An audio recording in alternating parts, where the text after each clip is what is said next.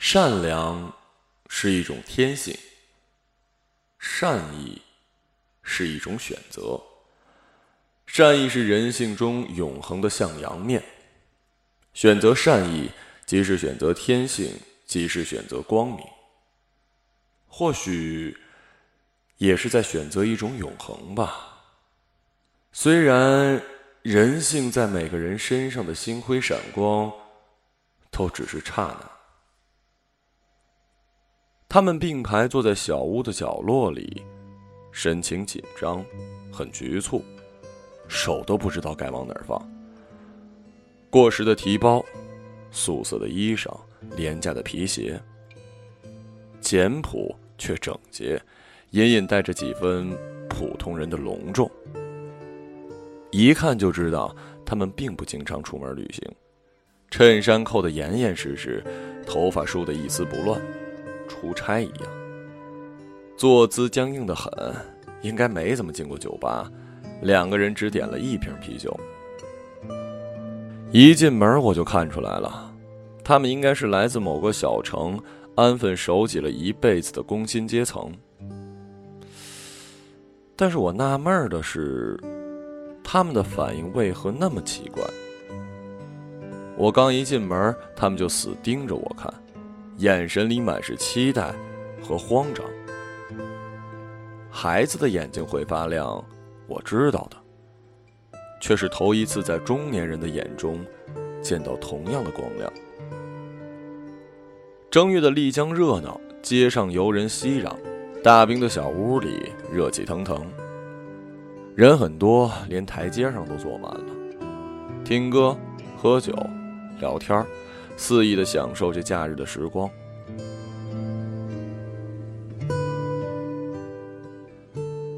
那天来的大都是眉飞色舞的年轻旅人、学生、职员、背包客，一个比一个年轻。中年人只有他们这一对儿。他们应该是夫妻。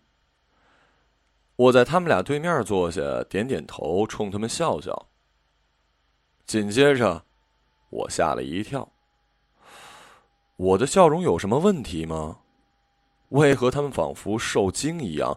紧紧的攥住了对方的手，两只手攥在一起，攥得发白，四只眼睛愈发的闪亮，依旧死盯着我，好像钩子一样。我们之前见过吗？出了什么事儿？为何是这副神情？没等我开口询问，中年女人猛地吸了一口气，猛地吐出一句话：“终于找到你了，大兵。”他颤抖的声音探问：“听说，你是个一诺千金的人。谁造的谣啊？”我慌忙摆手，手刚摆两下，就僵在了半空中。他双手合十，面向我，仿如佛前祈愿一样。他闭上眼睛对我说：“求求你。”求求你帮我们一个忙。在他们开口讲述的头半个小时里，我并不知道自己会遭遇一个如此虐心的故事。这是两个农村中学教师，他们单时漂饮的在浙江省青田县海口镇教书育人，安贫乐道。此次丽江之行是专门为我而来的。他们说希望我帮他们一个忙，帮他们儿子一个忙。儿子叫岳阳，一九八八年十月十三号出生，九零后。他的母亲看着我的眼睛，着重强调说：“岳阳是个好孩子。”每个父母眼中的孩子都是好孩子，但他执拗的说，他们家的好孩子和别人家的不一样。他说：“他的儿子出奇的懂事儿。他们都是农村中学教师，陪学生的时间多，陪儿子的时间少。但儿子从小不哭也不闹，早早的学会了一个人吃饭，一个人睡觉。早上睡醒，自己乖乖的穿好衣服，轻手轻脚的去上学。问他，他会说：“爸爸妈妈上班累，多休息一会儿。”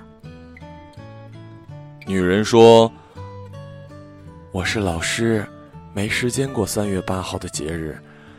下课铃一响，我就看见儿子站在教室外，一边挥动着节日卡，一边喊：‘妈咪，节日快乐！’节日卡是他自己裁的，自己画的。”还有一只小蛋糕，他零花钱少，只买得起拳头大的蛋糕。女学生们围着他逗他，他一本正经的叉着腰，挨个教育他们：“你们这些妇女啊，都要听话，不许惹我妈妈生气。”他说：“他妈妈很辛苦。”这个母亲讲着讲着，声音弱了下来，双眼失神的看着我，不知道在想些什么。我咳嗽了一下，她好像被惊醒了，歉意的点了点头，继续开口讲：“别人家的妈妈哄孩子，我们家是孩子哄妈妈，从小就这样。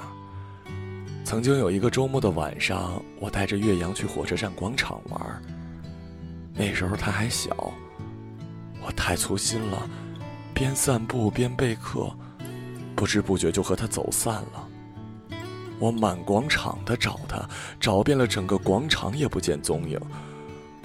我不知所措了很久，等到终于稳下心神想报警的时候，电话来了。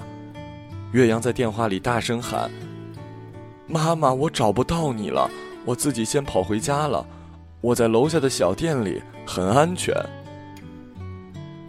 岳阳气喘吁吁的喊：“妈，你别担心我，你不许哭啊！”那个母亲说到这里，声音明显的沙哑了起来。看得出来，她在努力的平复着情绪。我递给了他一杯水。他接过去捧在手里，却不喝。他认真的看着我。真的，他从小就知道疼人。哦，我知道你儿子是个好孩子了，但是……他急急的打断我的话，自顾自的重复：“他真的从小就知道疼人。”我们岳阳学习永远名列前茅，我们从来没操心过他的成绩，只担心他的喜好是否太多了。学校里他什么活动都乐意参加，广播站、学生会、演讲比赛、朗诵比赛、数学竞赛，光是象棋比赛的证书就有厚厚的一沓。象棋教练说岳阳是根好苗，让我们送他去省城里好好培养。但岳阳拼命和我说：“不要不要，他下象棋只是兴趣爱好。他是怕让家里花钱，他怕累着我们，他心疼我们。”岳阳还喜欢音乐，学过小提琴，萨克斯获过十级证书，葫芦丝在浙江省的民乐比赛中拿过三等奖。拿完奖之后，他就不肯再学了。老师怎么劝他也不从。他跟我说：“其实乐器里，他最喜欢的是吉他。”他不说我也知道，学吉他最省钱，不像小提琴、萨克斯的课时费那么贵。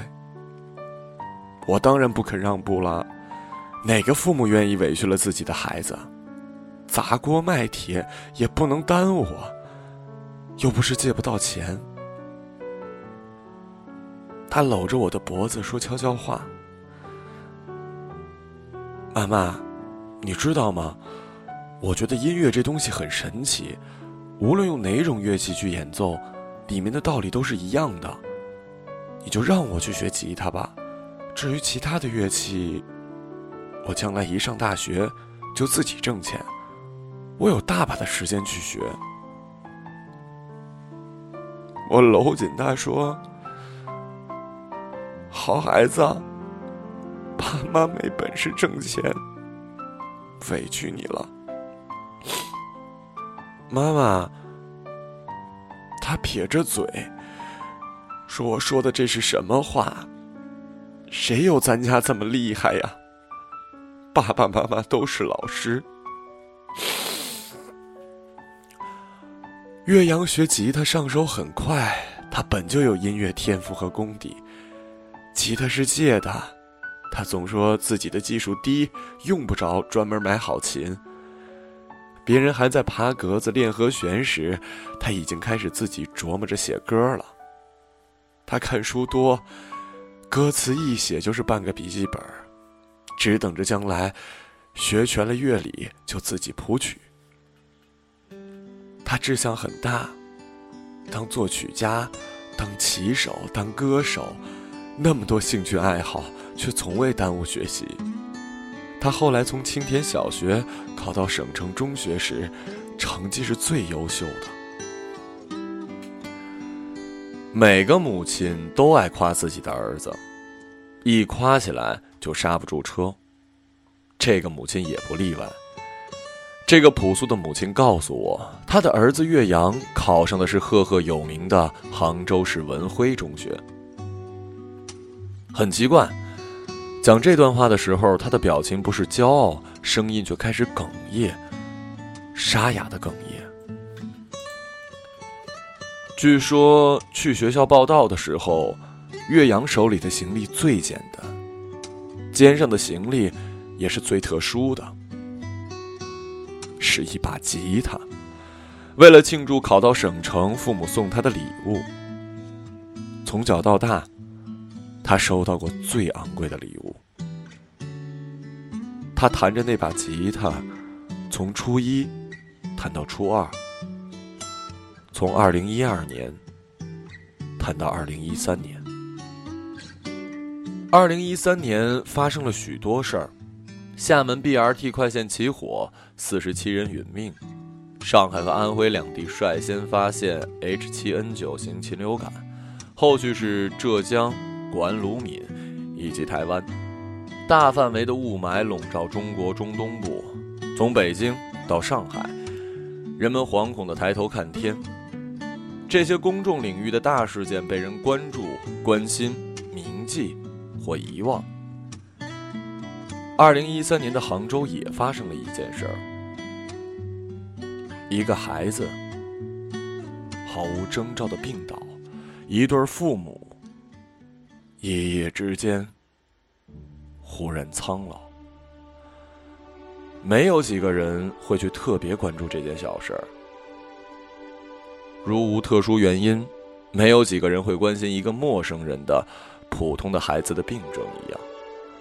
大部分事不关己的人懒得去追问熟人社会以外的事情，大部分身体尚且健康的人并不关心这种病的致病原因到底是什么。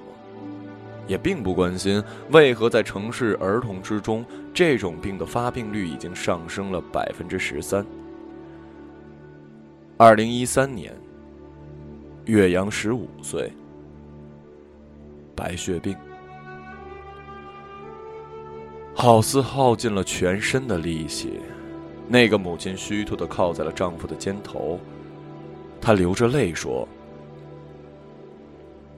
大兵。”在来找你之前，我们俩读了你的书。我记得你在书里写过：“命运善计，总吝啬赋予世人永恒的平静，总猝不及防的把人一下子塞进过山车，任你怎么恐惧挣扎，也不肯轻易停下来，非要把圆满的。”颠簸成支离破碎的，再命你耗尽半生去弥补。她靠在丈夫的肩头流泪，反复念叨着“命运善计”这四个字。到底嫉妒我们什么？我们到底做错了什么？非要惩罚这么好的一个孩子？最触目惊心，莫过于中年人的伤心。一对中年夫妻摊开手掌，彼此给对方拭泪。边叹气边是，越拭越多。这一幕看得我有些难受，但更多的是一种难言的尴尬。犹豫再三，我说：“大姐，你们的遭遇我很同情。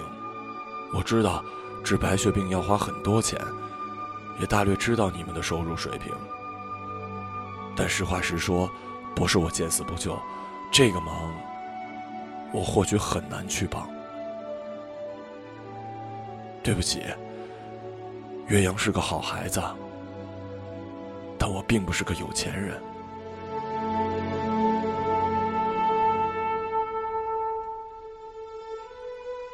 他俩连声说不，用力的在我面前摆手。那个父亲苦笑着说：“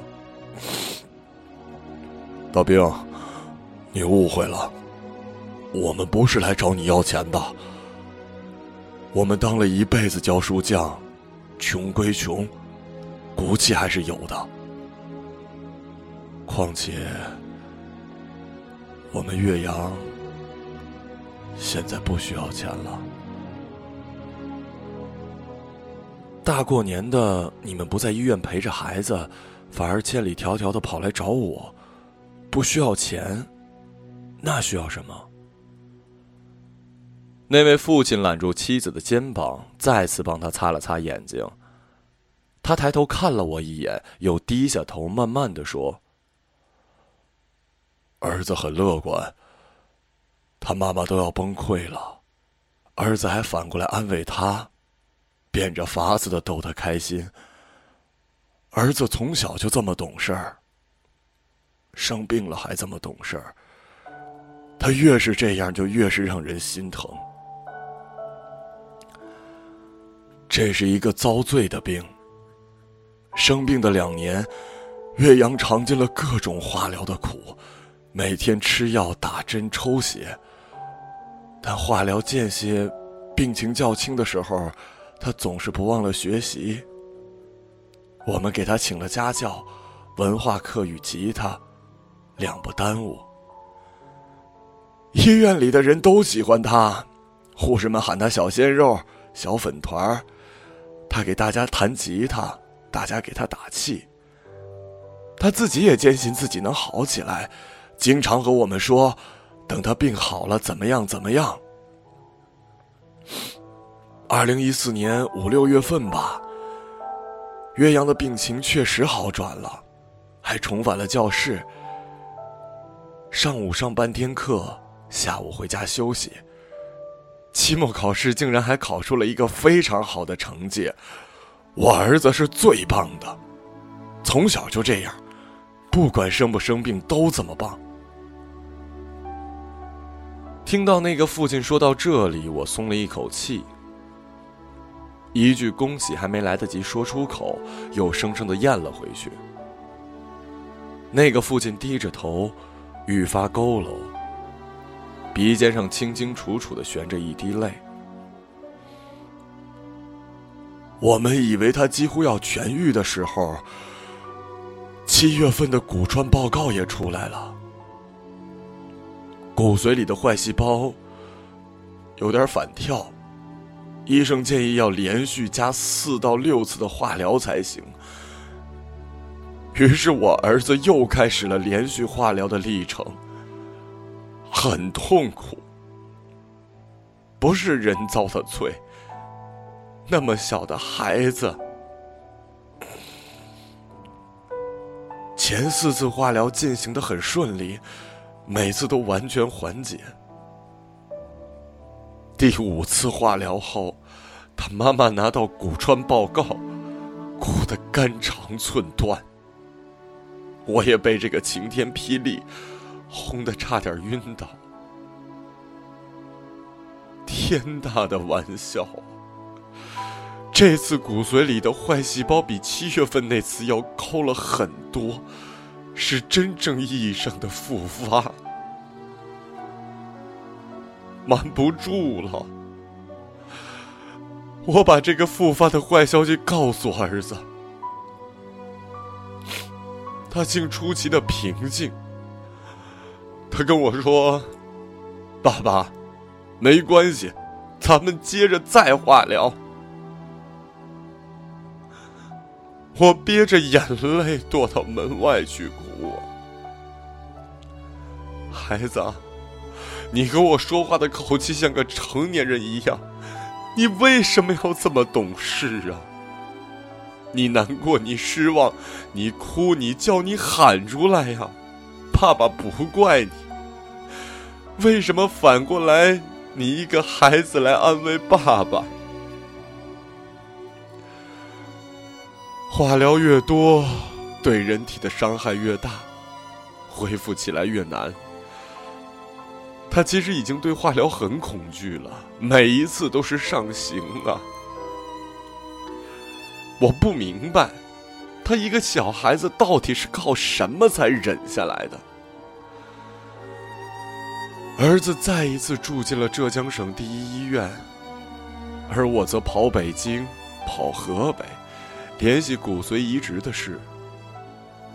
必须骨髓移植了，没有别的办法了。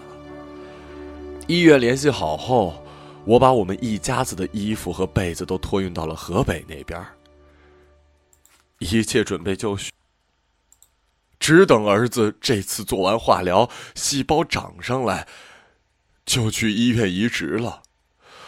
我们一家三口也都抽血进行了骨髓配型，结果都是五个半点相合，还是有希望的。结果，希望没了。医生下达了病危通知书，说我们的儿子很快就没了，让我们准备后事。我们不懂啊，什么叫快没了？什么叫准备后事？不是好好的吗？刚刚还说晚上要吃大馄饨，我不信。他养病期间不是还在好好的写歌、唱歌、弹吉他吗？他将来还要上初中、上高中、上最好的大学，他还要继续玩吉他，在大学里组乐队、谈恋爱、结婚。是我们当爸妈的无能啊！你走了，我们也不想活了。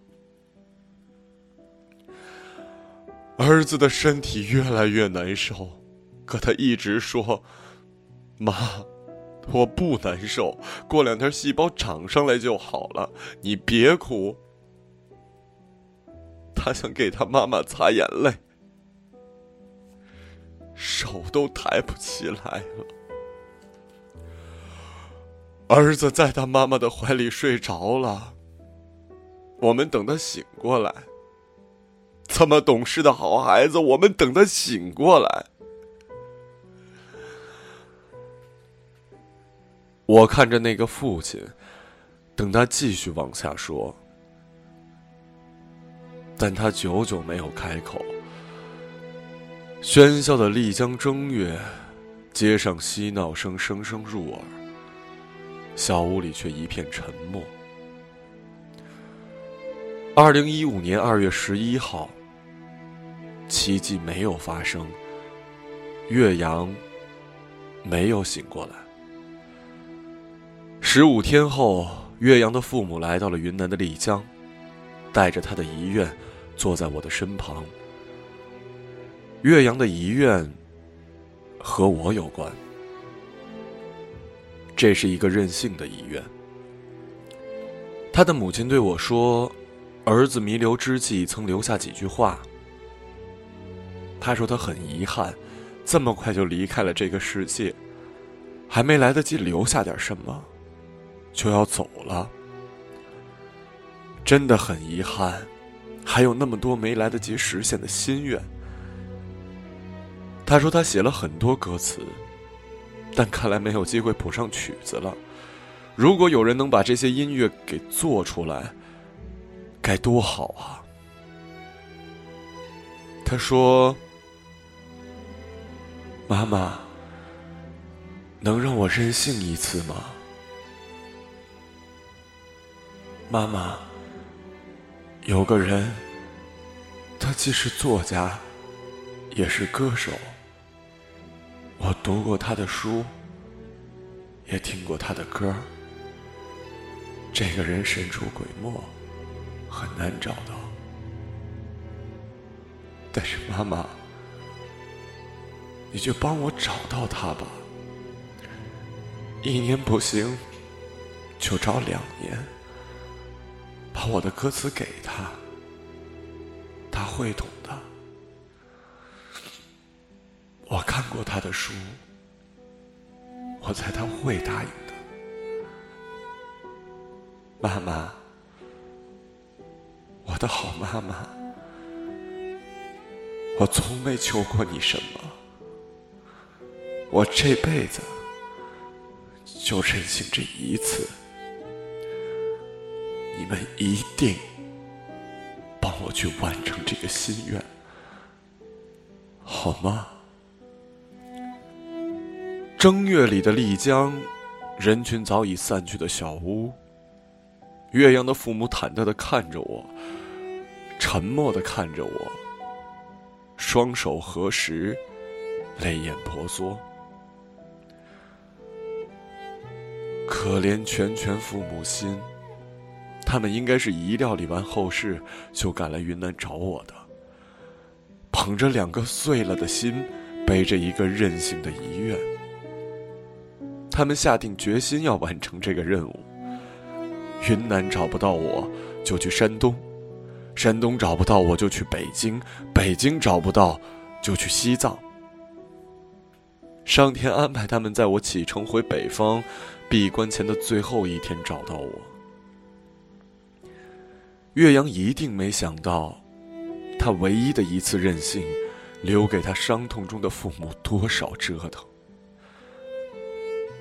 我可以拒绝一个十六岁孩子最后的任性，哪怕他真的是一个罕有的好孩子。但哀莫大于中年丧子，我没有任何理由去拒绝这样一对父母的请求。我接过一个 U 盘。我说：“好的。”我以为 U 盘里只是歌词，未曾想歌词文件夹里还夹带着几句话。是十六岁的岳阳在得知病情复发时，悄悄写下的。大意如下：如果我真的运气不太好，挂了。我愿无偿捐献我的眼角膜和器官给需要的人。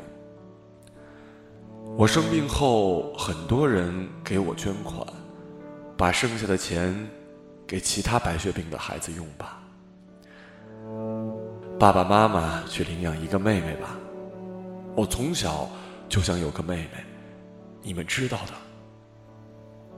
还有，我从小想养只猫猫狗狗。请妈妈帮我养一只吧，这个也算是我的遗愿。我有好多歌词，其实我是可以用吉他弹唱出来的，但是貌似目前还不怎么会写谱。希望这些歌能做成音乐，然后任何人都可以拿去使用，算是版权授权吧。我只是想留下些什么。爸爸妈妈一定要帮我实现啊！这毕竟是我最后的心愿孩子，不管你最后的心愿有多任性，他们都会去帮你实现的。谁让他们是你的爸爸妈妈呢？一开始我以为这就是岳阳最后的心愿，直到几个月后的一天。我发现自己错了。U 盘歌词文件还有一个隐藏文件，里面藏着另外一段话。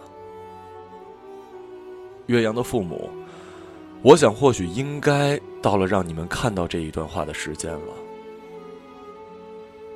冰说：“如果你发现了这些话，请在我走后半年，再给我爸爸妈妈看。”爸爸妈妈，你们好一点了吗？真希望你们能早点好起来，一定不要陪我去了，因为我妈妈说过，如果我死了，她也不活了。原谅我的任性，原谅我留下的那些心愿。我只是想，如果用让你们帮我完成我的遗愿为理由的话。或许可以拖住你们一段时间吧，就算是我的自私吧，让我一个人走吧，让爸爸妈妈留下，把歌词变成音乐，应该能够拖住你们一段时间吧。一定要帮我实现啊！我走了，就让我的歌陪着你们吧。还有一个拖住你们时间的办法。我从小就想有个妹妹，爸爸妈妈领养一个妹妹吧，把我剩下的一切都给她，这样你们就能有一个完整的家了。我从小还想养猫猫狗狗，请妈妈养一只吧，也许我会投胎成一只小猫或者小狗，再多陪伴你们几年。爸爸妈妈，来生咱们还是一家人，好吗？不管有多么难，我都会找到你们，继续当你们的好孩子。请允许我解读一下这段文字。他确实很任性，他处心积虑，其实心愿只有一句话。希望爸爸妈妈好好活着。我不是一个多么好的歌手，也不是一个多么好的作家，曾经一度也不是一个好孩子。但我知道这样一句话：善良是一种天性，善意是一种选择。善意是人性永恒的向阳面。我从未想到过这句话会在一个十六岁临终少年的身上得到印证。他如流星般的划过，却用善意短暂点亮了夜空。是的，人性在每一个人身上的星辉闪光都只是刹那，但正因为有了那一刹那，有些人才变得永恒或伟大。命运善极。这个十六岁的少年一定来不及伟大，但他所选择的善意却是永恒的。岳阳的音乐专辑快做好了，遵从岳阳的心意，我拿着歌词找到了六位他喜欢的民谣歌手，一人一首，谱曲配乐，演唱录音，再转成音乐二维码。岳阳的生日是十月，秋天。届时，这本书应该也上市了吧？我会在书里专门留出一页，印上这些音乐二维码，方便诸君扫一扫，免费收听。就当是送给岳阳的生日礼物吧。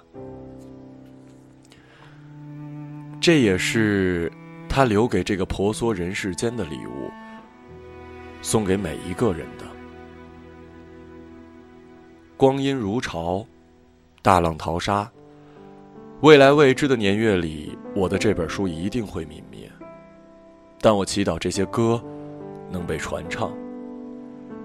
若有一天末法来临，人性扭变，风极宇宙，天昏地暗，愿这几颗普普通通的种子能被按图索骥的人们发现。愿人们知晓。这个世界曾经来过一个普普通通的好孩子。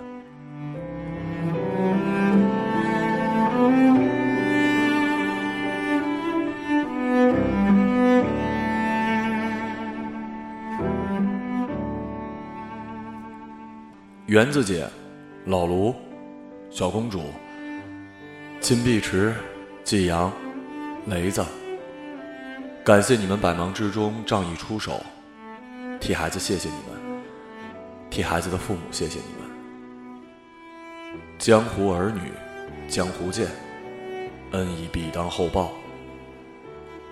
大兵于此，起手百拜。